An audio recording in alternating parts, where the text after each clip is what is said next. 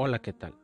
Mi nombre es Eric Raga, esto es Crudo y Franco y hoy hablaremos acerca de la percepción. Hablar de percepción es hablar de los lentes con los que vemos la vida.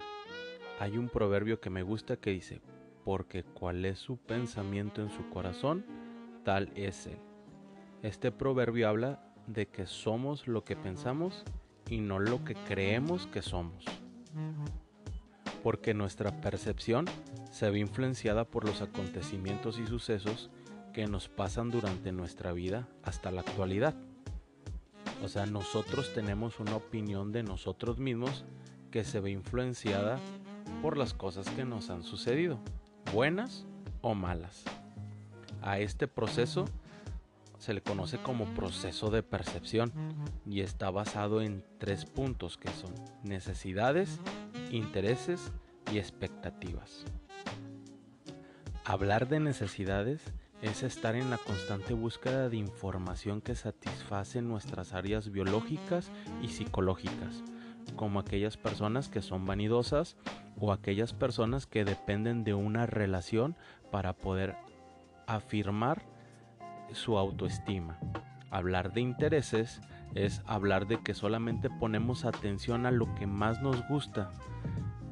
Y muchos de nosotros conocemos personas que solamente ponen atención si estamos hablando de algo que les gusta y si no pues somos ignorados. Hablar de expectativa es que solamente reaccionaremos o veremos lo que queremos ver e ignoramos lo que no cumple nuestras expectativas. Si no me parece, no lo escucho. Y como dice el dicho, no hay peor ciego que el que no quiere ver.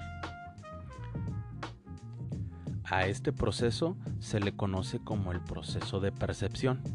Me recuerda a algo que Jesús dijo una vez. De la abundancia del corazón habla la boca. Yo parafraseo este versículo y digo, de la abundancia del corazón habla nuestro Twitter, nuestro Facebook y nuestro Instagram. ¿Qué es lo que nosotros estamos proyectando o queremos proyectar?